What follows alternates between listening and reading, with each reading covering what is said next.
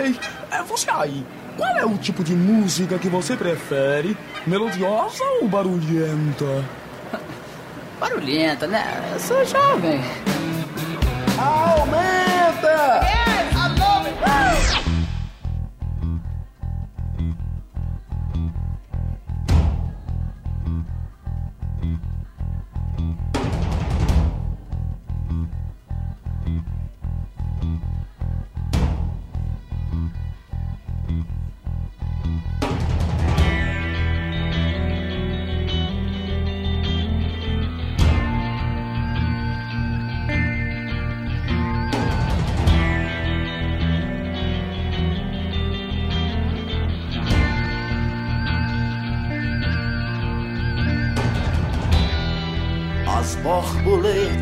estão voando.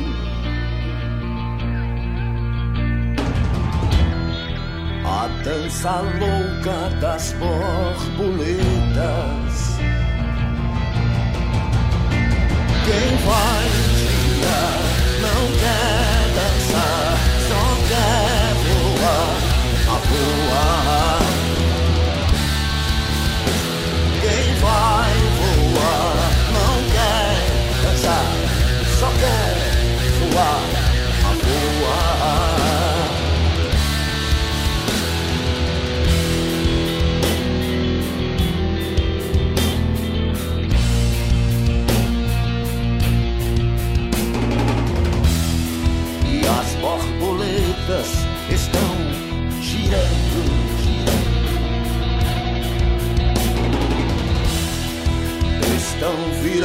situação.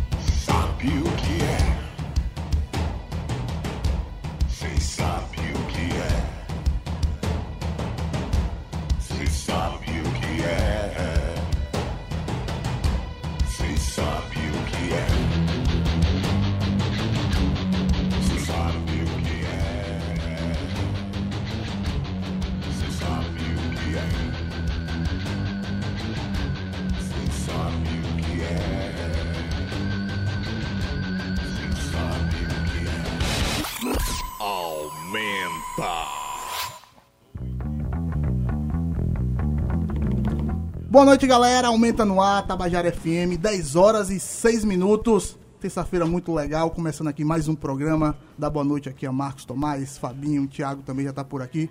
E aí, os nossos entrevistados também já estão por aqui. Não, Rapaz, vamos abrimos em grande estilo. A gente vai falar daqui a pouco sobre a música. Eu, eu juro que eu fiquei, inclusive, sentido. Senti muito. Eu, eu não esperava sentir falta do Em Grande Eu- eu Estilo. sempre né? Então vamos lá, vamos lá. Abrimos em grande estilo. Com quem? Ao som de Zé Ramalho e Sepultura, a É dança isso das borboletas. Música que tá na trilha sonora do filme Lisbela e o Prisioneiro. É isso Eles aí. se juntaram pra gravar essa música e depois fizeram até show juntos no Rock in Rio. Foi um negócio bem legal, bem bacana. Massa. Mas por quem tá tocando uma trilha sonora de um filme aqui, Fabinho? A gente tá tocando essa música aí que fez parte da trilha sonora de Lisbela, porque a gente vai ter uma discussão bem legal hoje aqui no primeiro bloco sobre o cinema paraibano. A gente vai ter o Festival Aruando aí. Vamos falar sobre ele e sobre várias outras coisas aí. É isso, a gente já está aqui, já está conosco nos estúdios Lúcio Vilar, fundador e produtor do Festival Aruanda, Pedro Faisal, sozinho, não está com meio frio, né? Mas enfim, Ele tá meio frio hoje. que, que meio frio. ele tá meio frio. Concorrendo com Brasil Colômbia no Comune Curtas em Campina Grande e a Maria Benalha, né? Que vai- produtora de cinema também, enfim, um bate-papo legal sobre cinema paraibano. Muita gente do Decon hoje aqui. O Decon está bem representado, velho. Inclusive, eu até quero abrir o boa noite a todos, né? Sim. Quero abrir um parênteses que o professor Lúcio chegou aqui e não me reconheceu. Porque é o seguinte, ele só reconhecia alunos Você perdeu por ruins. falta. Eu era um el- excelente aluno, né? excelente aluno. Ele, não- Assuma. ele reconheceu o Marcos, Marcos não era um bom aluno. Ele me reconheceu, eu paguei laboratório de telecine com ele e ele me reconheceu. É, não dá. Ah, Se ele esquecesse de Deu mim. trabalho. Orientando é demais também. É isso, a gente já vai começar daqui a pouco a conversar. Enfim, 14 Fecha Aruanda, maior festival de cinema da Paraíba. E tem muita coisa bacana pra gente conversar hoje. O Pedro Faisal, além de falar sobre o Brasil Colômbia, a gente vai agora, na verdade, tocar o Brasil Colômbia antes de, deles se aconchegarem por aqui. E eh, tá concorrendo no, no, no Comune Curtas. E a Maria, como eu já anunciei, produtora de cinema. Fiquem ligados, agora a gente vai escutar. Vamos lá. Brasil Colômbia. Brasil Colômbia. Eu vi no, no, no Festival de Música da Paraíba. Foi a melhor apresentação. Vamos lá. Tabajara FM, 10 horas e 9 minutos. Depois ele acerta aí no filme.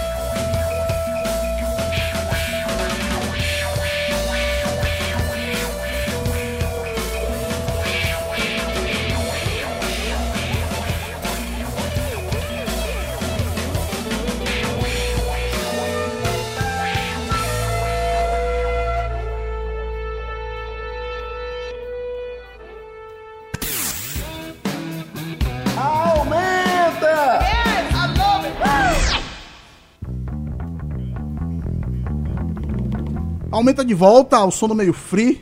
Brasil Colômbia. Grande honra. Massa essa música, viu? Lançou esse ano. Lançamos esse ano, após o Festival de Música da Paraíba. Muito boa noite, ouvintes, antes de tudo. Boa noite, galera aqui no estúdio. Lançamos esse ano. Lançamos esse ano, logo após o, o Festival de Música da Paraíba. Massa. A gente vai falar mais que Vamos sim. teve outros desdobramentos, né, com essa música. Vamos, vamos, Vamos entrar sim, nisso. vamos sim. Vamos dar boa noite primeiro aqui a Lúcio Vilar, que antes de mais nada é professor, foi meu professor no DECON, lá no Departamento de Comunicação, e é o organizador do Fest Aruanda. Vamos começar a falar do Fest Aruanda pra gente abrir esse leque aqui e falar de cinema paraibano. Também a Maria Benaglia. É Benaglia, ele, ele ensaiou o tempo todo aqui, ele ficou ensaiando comigo aqui para não dizer errado. Acertou, per- acertou perfeitamente. Glória, glória. Lúcio, vamos começar falando do, do Fest Aruanda, 14 Vamos, edição. Isso. Qual o desafio de fazer um festival de cinema na Paraíba? Todos. Bom, boa noite a todos, boa noite aos colegas aqui, agradecer o convite. E estou ficando freguês, né, já da, da, da Tabajara, até, tem podcast, tem, enfim. É, o Aruanda, ele chega à 14ª edição depois de uma longa caminhada, né? Vocês, alguns são testemunha disso. E que foi um trabalho paulatino, né? Um trabalho de, de, de formiguinha, aquela coisa de perseverar, né? de, de, de acreditar, né? mas com todas as dificuldades inerentes a, a uma atividade como essa e que foi num crescendo né? a, até chegar a esse patamar em que a gente se encontra hoje, né? de um festival reconhecido entre eh, os principais do Nordeste, né? pelo menos isso, né? a gente já tem um, um conceito muito bem colocado.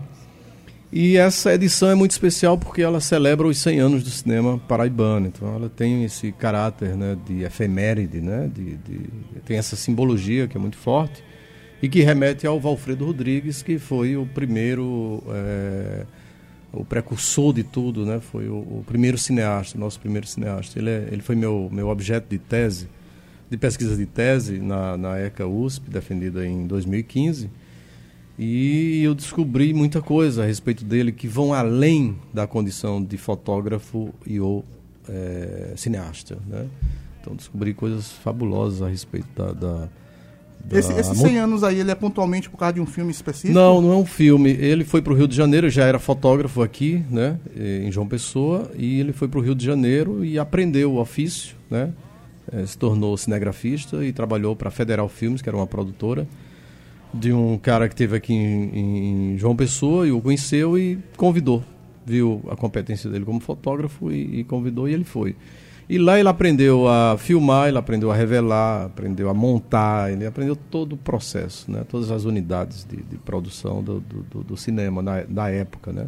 Película, né? 35mm, nitrato, né? toda aquela coisa que depois mudou, né? porque era inflamável, muita, muitos incêndios foram provocados por isso. E aí ele volta para Paraíba, é, compra uma câmera, uma câmera inglesa Urban e de 35 e volta para fazer cinema com a, com a decisão de fazer cinema na Paraíba. Claro, continuar como fotógrafo, que ele, que ele já era, né, e muito conceituado aqui. E ele começa a fazer cinejornais, né, que são aqueles é, aquelas atualidades que apareciam antes do filme principal, que até a minha geração ainda alcançou, até os anos 80, né? Canal 100, é, para os mais antigos que estão escutando aqui nesse momento, vai lembrar do futebol no final, que era o clímax, né? Que era o, era o ápice do, do, do, Canal 100, era o, tudo era preto e branco, chegar no Canal 100 era o, o colorido, né? É, os lances, é, os enquadramentos, slow, né? Coisas que ninguém conhecia ainda, né? Que o, o, Canal 100 inventou. Aí o Faixa Onda vai levar essa um pouco dessa Então essa, cena essa história começa aí. Em 1919 ele começa a produzir esses cinejornais que eram exibidos no Cine, são, no Cine Rio Branco, aqui em João Pessoa. Depois deu prejuízo porque ele gastava muito dinheiro do próprio bolso, não tinha, e aí ele desiste de fazer esses cinejornais e parte para fazer eh, documentários, né? O, o Cine Jornal tinha um quê de documentário, mas ele passa, passa a fazer realmente, se, de, se, de, é, se determina a fazer documentários. E ele faz uma coisa muito interessante, que é em 1923 ele, ele, ele documenta o carnaval paraibano e pernambucano. Né, de 1923, cujas imagens nós conseguimos, através da pesquisa do doutorado, rastrear, saber onde estava e conseguimos telecinar. Era uma longa-metragem de 80 minutos e a gente conseguiu encontrar é, 12 minutos. Né? Os fotogramas que se salvaram da extinção, porque de toda a produção do cinema silencioso brasileiro, é, menos de 10% foi salvo. Então é uma lástima, né? tudo se perdeu. E esses cinejornais, isso, isso foi também né? pro, pro só se sabe que foi feito, mas não Foram é feitos, não, a gente sabe porque tem documentos, tem, tem registros de jornal, né? Tem esses elementos que, que servem para comprovar aquilo que não tem existência física, né? Então, é interessante nesse sentido a gente trabalhar com, esse, com essas fontes, né? E, e, ele faz esse filme em 23 e em 24 começa a fazer um documentário que é a sua maior obra, é a sua mais importante obra, que é sobre o céu nordestino. E ele vai levar quatro anos para fazer esse filme. Então é um, ele, a ideia era fazer um filme com o Nordeste, por isso que o título, né, Sob o Céu, que é um título lindo, né? É tanto que é uma mostra, é o nome da mostra do, dos filmes nordestinos do, do Aruanda, em homenagem a ele. E mas ele não consegue, não tem perna para isso, não tem dinheiro e tal. E aí ele passa quatro anos penando, trabalhando para o governo do estado, aí fazer uma é, documentar a construção de um açude no Ceará ou na Paraíba, no interior. E aí, ao mesmo tempo, ele já fazia imagens daquelas regiões. E assim foi. Né? E assim Ainda é ele muito- documentou toda a Paraíba. Ainda é muito parecido com o que a gente faz hoje, praticamente. Pois é, né? Que coisa. Aproveitar né? ao máximo é a uma- logística né, da situação. Aí ele lança esse filme em 1929, tem uma grande aceitação. O João Pessoa foi assistir duas vezes, então teve toda uma badalação, resenhas. Foi para o Rio de Janeiro, ganhou, ganhou três páginas da revista O Cruzeiro, né, que já era a revista mais importante, do, como a gente sabe, foi um dos produtos mais importantes aí da, da- da- é, dessa linha editorial brasileira, né, da história do- do- das, das revistas brasileiras e e depois faz mais um filme que é Reminiscências de 30 sobre a campanha política de 1930, que é um curta, né, que não se chamava curta, se chamava filmes curtos, né? Era um curto. E esse filme a gente encontrou junto com a família, procurou no Brasil inteiro, não estava, e descobri que estava aqui com a família. Três cópias. em processo de decomposição. Então, assim, coisas da pesquisa, né? Achados, né? É, e só para encurtar a história, ele, o filme dele, o Sob Sol Nordestino, o, esse produtor que o levou ao Rio, volta na década de 30, no início, é, 31, e diz, olha, o negócio agora é o filme sonoro. Vamos sonorizar seu filme. Seu filme teve, fez muito sucesso, mudo. Então ele, ele, ele sonorizado, imagina aí o que vai acontecer. E aí ele entrega a sua única cópia. E esse cidadão desaparece, eh, sabe-se que ele morreu e junto com o, o, portador foi o filme. E ele morreu, o Valfredo, em 1973 sem saber o que aconteceu exatamente e com a certeza de que não, não teria mais o filme. E aí ele se desencanta com isso e se dedica só à fotogra fotografia a partir de então, né, que já era, né? E aí vai fazer uma série de outras coisas, é escritor, é jornalista, é cronista, vai lançar uma obra muito importante que é o Roteiro Sentimental de uma Cidade, que é sobre João Pessoa, que é um, um dos livros mais importantes, publicado pela editora brasiliense. Imagina, editora brasiliense é uma das mais importantes, né? Foi durante várias décadas no Brasil. E ele é, consegue ser publicado pela Brasiliense em 1963. Isso é um negócio, sim, sabe, sem precedentes na época, né? Um autor paraibano de um estado periférico, né? E ser publicado pela Brasiliense naquele momento. E também com uma fortuna crítica fabulosa. Então é esse personagem muito rico que a gente é, também está celebrando esse ano, só para provocou em relação ao Valfredo. Eu faço sempre questão de dizer porque ele é, ele é pouco conhecido e a história dele precisa ser redescoberta. Eu acho que eu mergulhei, peguei, descobri muitas coisas, mas tem muito mais ainda a se descobrir. E esse resgate é fundamental porque também auxilia na recuperação do material em si só, não é nem só da memória, Sim, né? Como sim. você falava, de um material encontrado em decomposição e tal. Enfim. E o Fecha Onda a gente vai falar um pouquinho mais sobre isso. A gente quer saber também o que é que vai ser exibido, se tem alguma coisa, algum material desse do Valfredo para ser Sim, exibido vai no ser. Sim. Mas segura um pouquinho Tá, aí que a bem, gente vai, tá vamos dar sequência. A Maria Benalha está aqui e a gente, Benaglia, ensaiei tanto, enfim. né? E a gente falava, pô, 100 anos do cinema paraibano, eu imagino que a maioria da bancada, a não ser os envolvidos de fato em Pedro com, com o cinema paraibano, é, é, um, é um marco né, emblemático.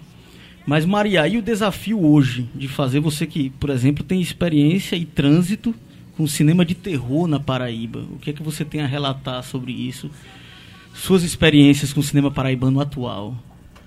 Bom, o que, que trabalhando nos últimos 10 anos com cinema na Paraíba, eu acho que assim, é, especi especificamente as gerações que estão atuantes ainda, de certa forma a gente conseguiu é, definir uma forma de produção que é muito específica, assim, e que em várias gerações aconteceram de forma espontânea, em coletivos, ou então através de, de talentos pessoais. A, a Paraíba, bom, falar isso aqui na Rádio Tabajara, que a Paraíba é um celeiro de talentos nas, nas artes, no cinema, na música, é uma redundância enorme, mas assim, é, é, é muito própria da, do Estado. Então, é, a, a gente dominou a produção, a gente conseguiu é, entender como produzir. Isso tanto durante décadas, é, o curta-metragem, e esses últimos três, quatro anos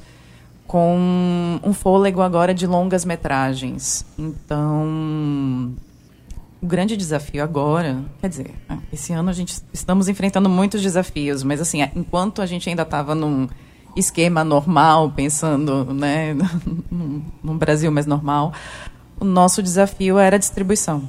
Como, como distribuir esses filmes, como, como tornar acessível esses filmes à população e como ter um retorno financeiro na distribuição desses filmes para que a produção continuasse sendo sustentável. Então, esse é o grande é a, é a, é é a grande matemática complexa desse momento especificamente agora com esses longas metragens que são obras comerciais. E os Então, festivais acabam sendo um bom canal né, para escoar essa produção. Com certeza, são os festivais que legitimam né, as obras que a gente produz. Então, assim, sem os festivais não haveria é, a distribuição do, do cinema brasileiro independente. Mas especificamente sobre alguns trabalhos que você fez, especificamente A Noite Amarela e tudo. Você começou a citar sobre o cenário nacional, as dificuldades e tudo. É, sem financiamento público, né? que é uma realidade que a gente enxerga que, enfim, que se avizinha e está cada vez mais, mais, mais palpável, infelizmente. A viabilidade de produção do tipo de filme que você faz na Paraíba sem esse mercado? Bom, como a gente estava se organizando para produzir, não. Produzir a gente sempre vai produzir. É impossível parar a nossa produção nesse momento que ela está agora. A gente tem que se reorganizar, replanejar, é, tentar formatos um pouco menos ousados e complexos do que a gente estava caminhando para. Assim, o cinema paraibano ele estava se se tornando um, um, especialmente esses longas metragens que estão sendo lançados nesses últimos anos. Eles estavam sendo justamente apreciados pela complexidade de produção e os desafios de produção que ele trazia é, dentro da sua narrativa. E aí agora a gente tem que talvez parar e pensar em formatos que sejam mais fáceis de, de de captação, de, de tempo de, de finalização, então, inclusive, para fazer um cinema mais urgente e que possa, inclusive, tecer críticas sobre o que está acontecendo e a gente poder acompanhar essa, é, é, essas mudanças sociais, políticas, econômicas que a gente precisa, né, a gente precisa trabalhar essa urgência. Então, a gente vai ter que repensar aí essas formas de produção. Beleza. Perguntar ao Pedro falar uma coisa bem específica, Pedro, juntando cinema com música. Você está concorrendo. Eu estou aqui também, eu tenho uma informação do que tem três bandas, é, Carrapatos, Vendos em, Fus e Margaridas em Fúria. Fizeram, participaram de um filme, estão concorrendo no Fest Aruanda com o filme Desvio, que vai ser exibido dia 1 de dezembro lá no, no Shopping Manaíra. Eu queria que você falasse um pouco sobre isso, essa junção da música, a música buscando seu espaço dentro do cinema. Você está concorrendo no festival, que é outro festival importante também. Fala um pouco disso pra gente acho que é uma, uma, uma grande honra assim poder é, se misturar com a sétima arte né? Acho que desde que o cinema deixou de ser mudo é, é música de alguma forma né? Tipo é, é som é efeito é é a música tentando caprichar no que está sendo mostrado ali né? Então para a gente sempre é um exercício muito gostoso assim de se aventurar. Acho que de alguma forma a gente capturou essa ideia do cinema urgente, né, de, de datar algo, de mostrar rápido, né, porque é, tá fácil talvez fazer um videoclipe hoje sobre o cenário atual político. Todo dia tem milhares de, de segundos ali para você capturar. E foi assim que surgiu o Brasil Colômbia. Né? A gente primeiro fez uma música para falar desse tempo atual de, de barbárie, sabe, do, do, que a gente vive assim político socialmente.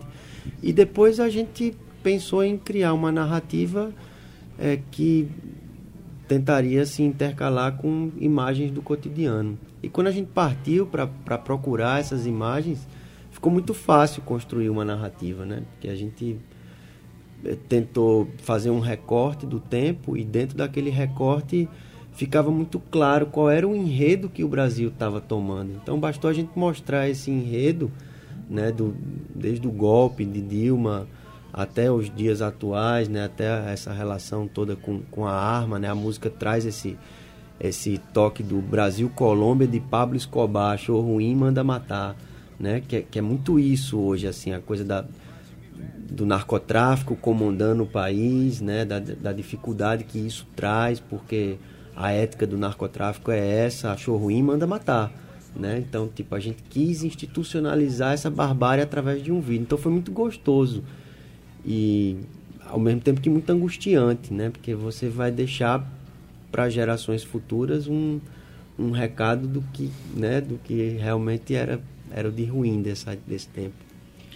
Esse é o Aumenta, conversando com Pedro Faisal, Maria Benaglia e Lúcio Vilar, debatendo o cinema paraibano. E vamos começar aqui, então vamos tocar um som aqui ao vivo com o Pedro, pra gente depois a gente retomar aqui nossa Aproveitar conversa. esse violão dele aqui de 1968 É que ele de tava falando. 1968, Conta um né? pouco da história desse violão aí. Esse violão aqui, velho, foi da minha mãe. Ela ganhou, acho que com 18 anos, nunca tocou. E guardou com ela a vida toda. Aí comecei a tocar aos 18. Tu ainda, ainda botou um, ele, um, deu uma eletrificada Foi, nele. foi e o, e o luthier não queria eletrificar porque era de 68. Ele não queria rasgar essa madeira. Eu disse, Aí por favor, velho. Bota pra torar aí. É, vamos nessa. Vamos lá, qual é o som agora que a gente vai Peso de menino e jeito de homem. Olha aí.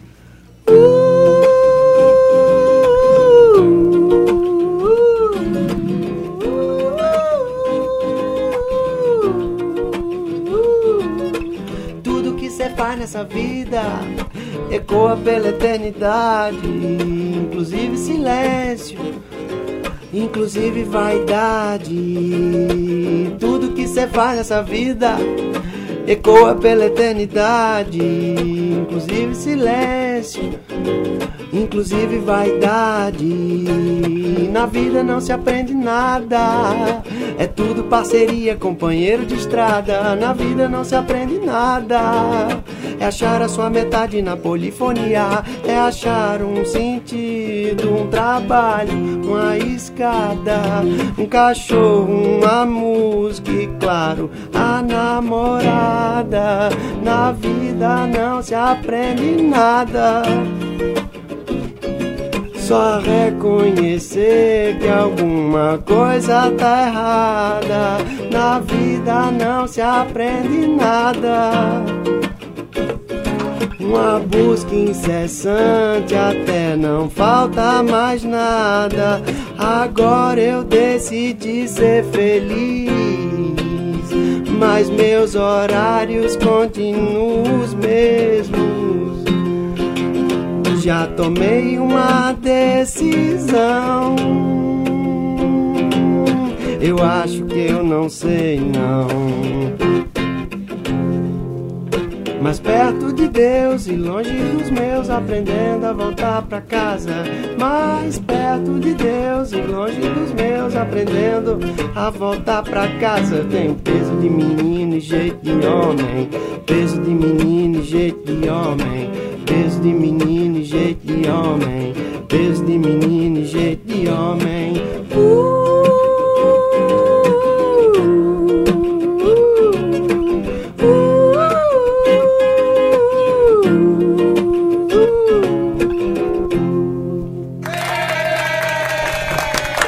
Tá aí, Pedro Faisal e meu free. Uh, peso de menino, jeito de homem. A história de um caba magro. É, eu só tenho 70 quilos.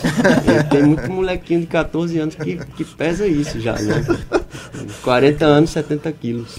Beleza pura. Lúcio, vamos falar. O Festa Aruanda começa depois de amanhã, já quinta-feira. Estamos na contagem O que regressiva, é que né? temos aí? Vamos começar a falar sobre isso. O que é que temos É. na abertura do.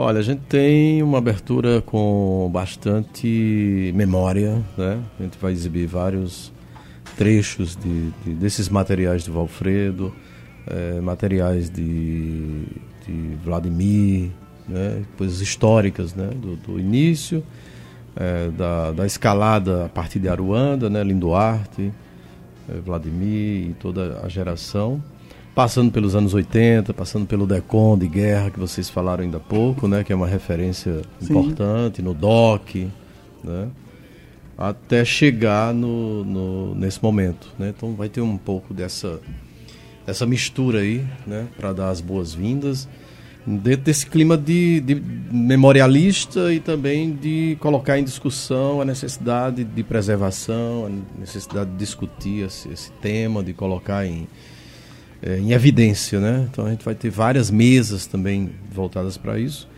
E nós temos o, a, a- o filme da Bárbara Paz que vai fazer a abertura oficial do festival, né? Um filme que, que ela é uma atriz conhecida e, e- e ganhou um prêmio muito importante como diretora do Festival de Veneza, né? E, e isso deu uma, uma, uma outra força ao filme e é sobre o Babenco. Então é um filme muito especial. Que era um esposo filme- dela, é? Isso, isso.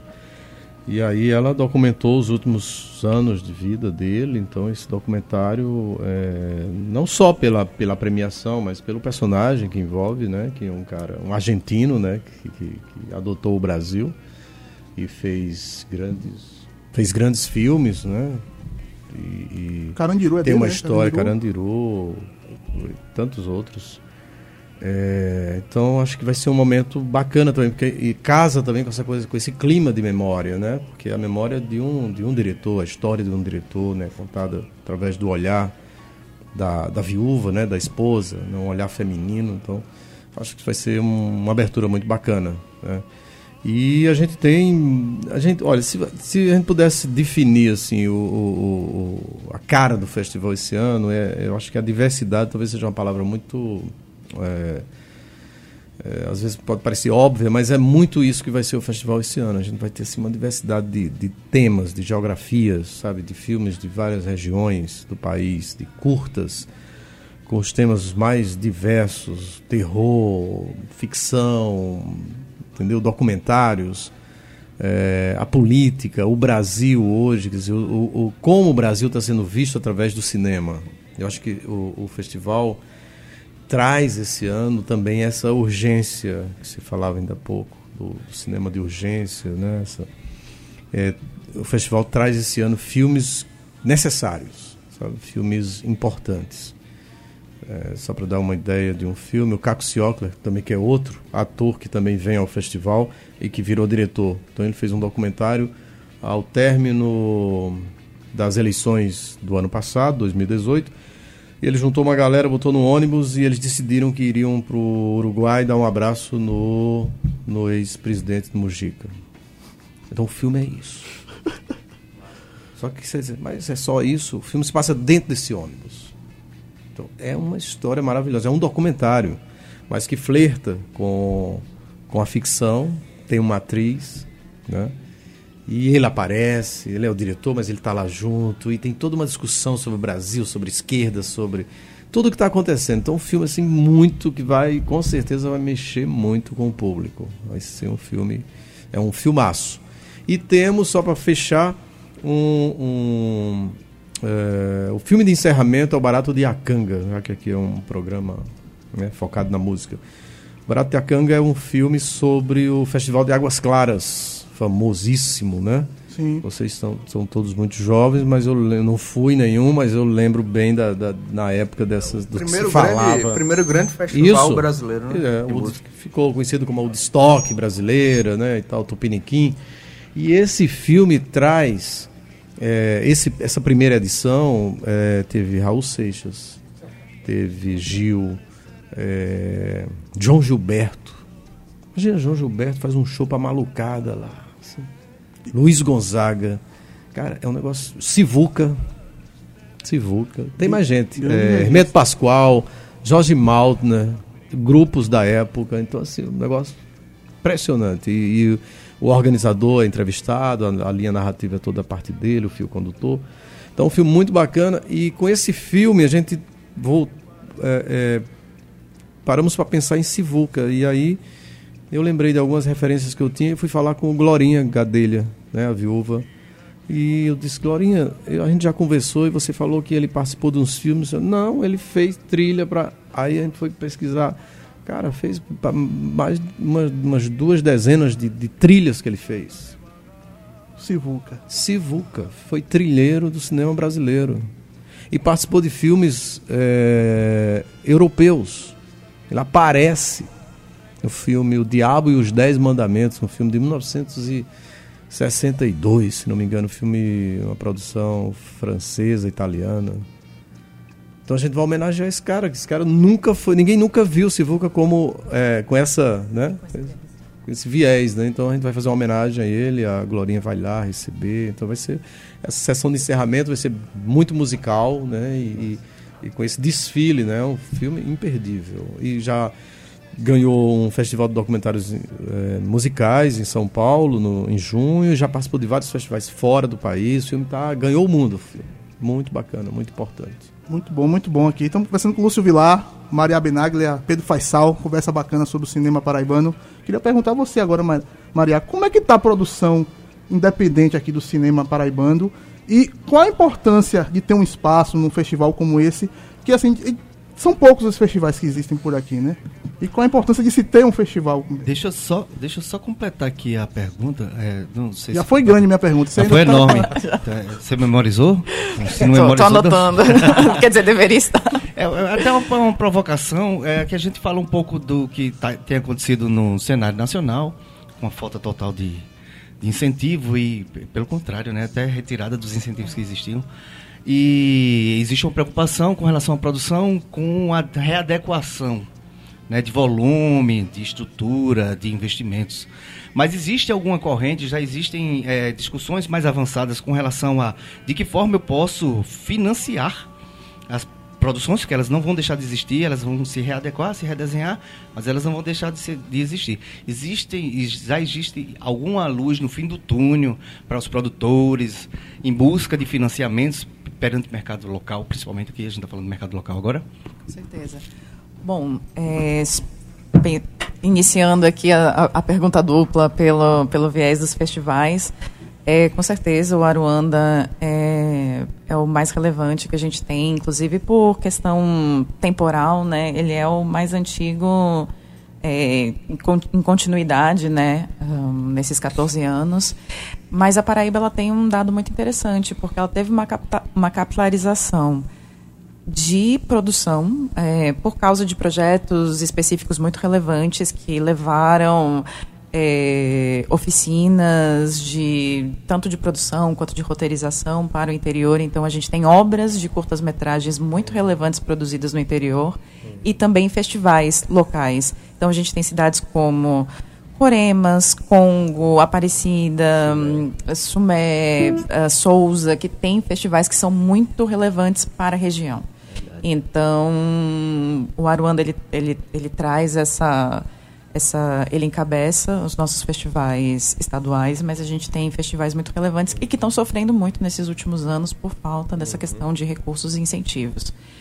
E aí, pensando nessa questão né, de um caminho para a produção, eu acho que existem dois caminhos que, na verdade, assim, tentando sistematizar, três caminhos talvez. Um é voltar para as produções completamente independentes e você realmente reduzir a tua quantidade de tempo, quantidade de equipe e fazer um cinema de guerrilha. Isso vai continuar existindo. Isso é um formato que, inclusive, a Paraíba domina muito, inclusive por projetos que já existiram que, que prezavam por esse formato, como Filmes a Granel, como outros coletivos que, que prezavam essa questão do imediato, da guerrilha e de filmes de formatos fáceis de serem produzidos.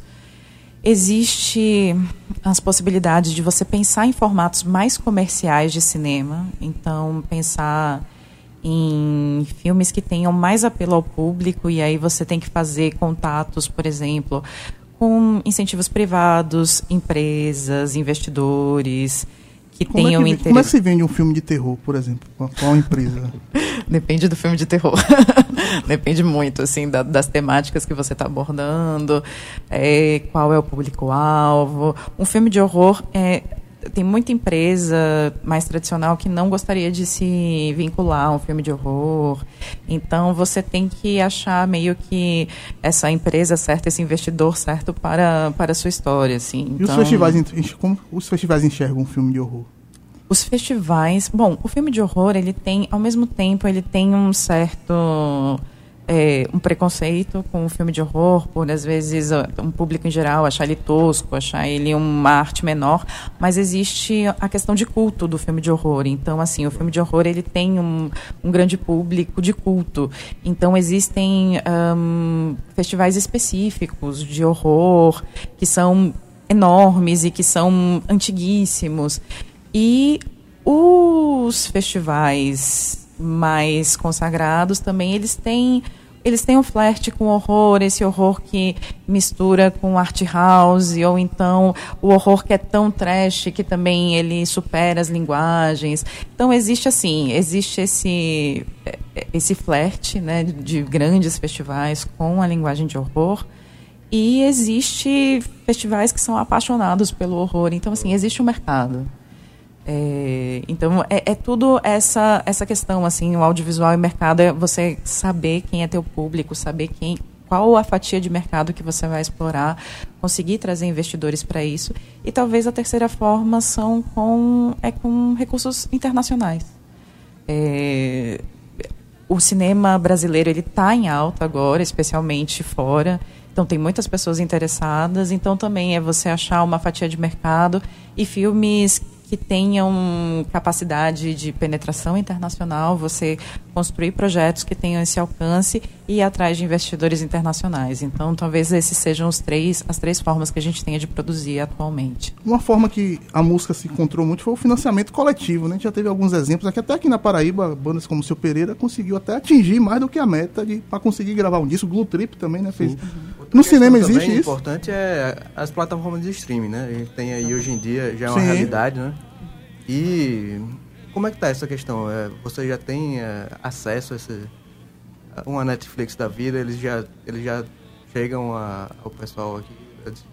A gente, falando essa questão da, da- dos financiamentos coletivos, a gente tem um exemplo muito interessante aqui na Paraíba, que é um longa-metragem que foi produzido por um aluno do curso de cinema, é, o Edson Lemos, que é o estrangeiro. Ele foi feito com dois mil reais através de financiamento coletivo e foi um filme que conseguiu circular em vários festivais internacionais.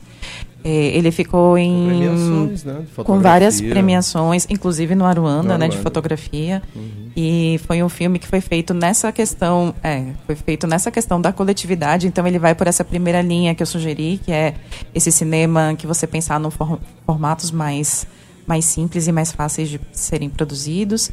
E ele passou quatro semanas, se eu não me engano, em cartaz no Cine Banguê, com um público excelente, com uma média de 60 pessoas por sessão. Isso, assim, isso para o cinema independente brasileiro é, é muito bom, considerando a capacidade do cinema Banguê, do, do Banguê e o, o tipo de publicidade que eles tiveram. Então, foi assim, foi excelente. Então, é um, é um exemplo muito interessante. E aí, essa questão das plataformas de streaming, é, o Netflix ele está apostando no Brasil também, essa questão desses investidores internacionais, entendendo o Brasil como um dos grandes produtores de audiovisual dessa última, dessa última década. E aí, é, eles têm interesse, eles estão investindo em conteúdo original. Agora, eles têm inicialmente eles estão fazendo um engajamento mais com produtoras maiores. Então, eu acho que a gente também tem que pensar o streaming de uma forma mais diversa do que só o Netflix, a Amazon eh, e esses canais grandes. Existem também uma infinidade de streamings que estão surgindo cada um a cada dia e cada um às vezes tem características muito específicas. Então, também você achar o streaming que case com o seu filme. É muito interessante. E aí ele vai ter o público certo porque é como as pessoas estão interagindo mais agora com o cinema né?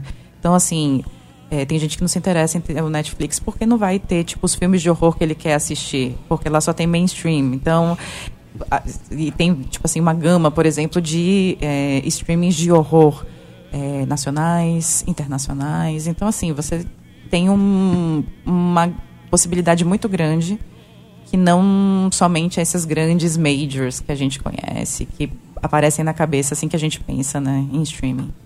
Não, só para aproveitar o gancho, assim, né? Não é um cinema paraibano, mas é nordestino e recheado de paraibanos também para avisar a geral que o Bacurau está disponível nas plataformas agora, né? Um filme e assim, eu acho que é um gatilho interessantíssimo para todo cinema independente, né? Lógico que o Bacurau atingiu é, um nível de, de- do cinema quase blockbuster em relação ao cinema nacional, mas vale divulgar isso. Então quem não assistiu ainda, Quase 800 mil espectadores, né? é, tá chegando número- a isso. É um, é um número absurdo para o Brasil, né? Assim, Um muito filme que foi pensado em 2008, né? Assim, e uma ideia... Mais atual do que ele é agora, Exato, né? Exato. Impossível. É visionário, né? Um Eu não, eu não sei se profe- procede, mas é, ele foi um, dos, um dos- das últimas produções também perseguidas, né? Com campanhas não assista, essas coisas, que é o que a gente está vivendo hoje em dia. É só entrar no Twitter que você vê É tudo lá. praticamente um filme de horror da- de péssima qualidade. Né? tanto, tanto por causa da temática dele, também quanto a posição política do diretor, e desde que ele se pronunciou sobre o golpe em Cannes, que foi muito forte, então já tem uma, uma questão persecutória com a obra do Kleber e com todo o cinema nacional, assim, a gente está sentindo ca- a, cada dia, assim, a- a o governo federal tinha um, uma linha de incentivo para festivais e mercados que levavam parte das equipes para ir assim, tipo, do nada. é, essa linha foi encerrada, é, com- é, diretores e produtores que estavam já confirmados, é, o financiamento para viajar foram foram cancelados, tinha gente que já tinha comprado desmonte, passagem, né? é um desmonte né? mesmo. Dancine, assim. né?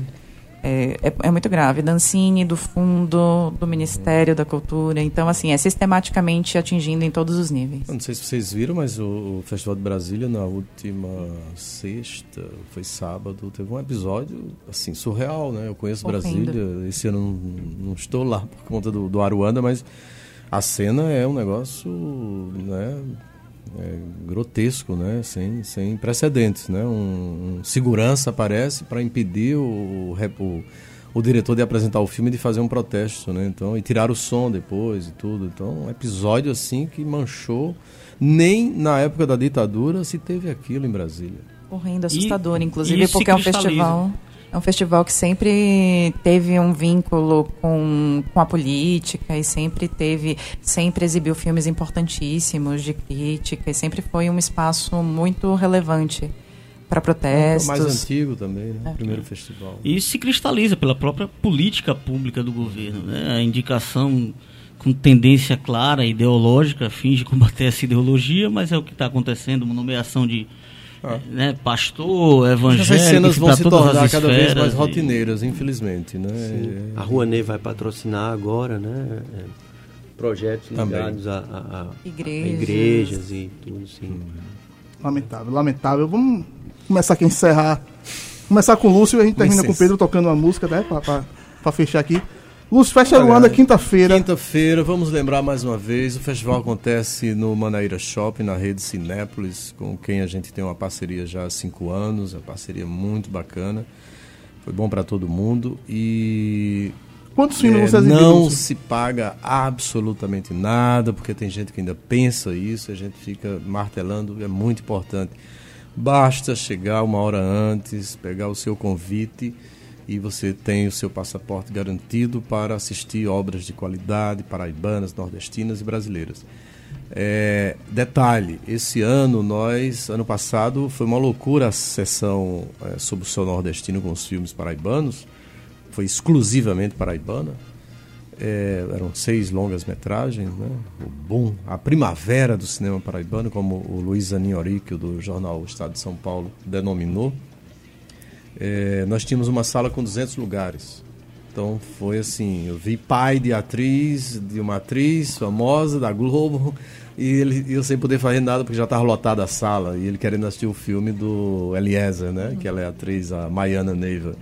Então cenas assim, de, entrava 200, ficava 150 fora, então é uma loucura. Esse ano, gente, nós estaremos na sala 9, da abertura do festival até o encerramento. Então a, a mostra sobre o céu nordestino, que é uma mostra competitiva, e a mostra nacional de curtas e longas, ela, essas duas mostras ela- elas acontecem na sala 9, que tem capacidade para 450 pessoas. Uma sala fantástica, com uma tela, né? acho que todos vocês conhecem, maravilhosa. Fica naquela área VIP, não é a sala VIP, mas é a maior sala, né? a mais sofisticada. Então, é, tudo de graça, é só chegar, pegar um convite. Então não esqueçam isso, espalhem essa informação e vamos aruandar porque é preciso. Aproveitando que a gente falou que Bacurau está nas plataformas digitais, eu também queria falar que A Noite Amarela, que foi o filme que eu produzi, também está nas plataformas digitais. Google Play, Apple Play, é, YouTube Play também, tá, tá tudo lá. É, é muito importante, neste momento, apoiar a produção independente do cinema brasileiro, especialmente, já que estamos aqui, falar sobre a produção independente do cinema paraibano, que está vivendo esse momento sem precedentes é, e que a gente está correndo o risco realmente de, de não ter mais como produzir. Então a gente precisa assim de um apoio do engajamento de público, a gente precisa mostrar números. Então é, é fundamental que as pessoas vão ao cinema, vão aos festivais, ocupem esses espaços, assistam os filmes no, nas plataformas de streaming, porque a gente está nesse momento que precisa realmente consolidar o nosso mercado e acessar, acessibilizar esses filmes para todo o público. Massa. Primavera do Cinema Paraibano, muito legal. Queria agradecer o Lúcio Vilar, agradecer também a Maria Benaglia por essa conversa tão legal. E vamos encerrar agora aqui com o Pedro Vamos tocando sim, mais antes, uma. antes de tocar mais uma, eu queria só falar um pouco também, né, que Brasil Colômbia, o nosso videoclipe, vai estar concorrendo na mostra Som da Serra, né, que é uma das mostras que vai acontecer no Festival Comunicurtas, que é um festival que acontece essa semana em Campina Grande. E tem muita produção legal, assim, tem um- uma música sobre Robério Chaves, né, que é dele, inclusive, que, que faleceu, de Alagoa Grande.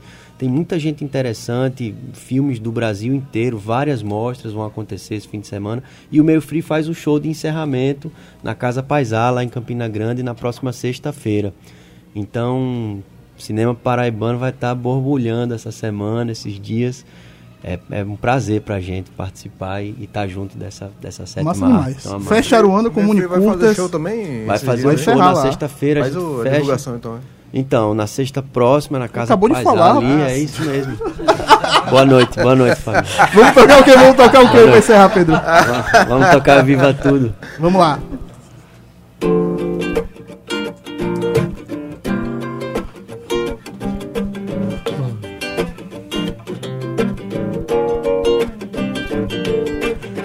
Câncer do Brasil é pacto de mediocridade jovem. Pátria que pariu se esconde atrás de falsa malandragem, dizendo que é política, dizendo que tá por fora. A mídia que faz escândalo, dizendo que é amigo. Eu peço encarecido que não deixe de gostar de reggae. Se implique no trabalho e nunca traia quem por você reze. Dizendo que tá fazendo, mas dormindo com o inimigo. Dizendo que tá chovendo e aperta logo o eject. Viva tudo, queira muito.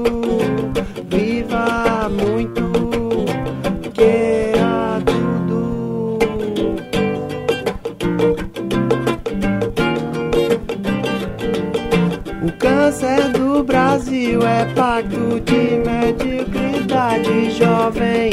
Câncer do Brasil. Job, job, job, jovem.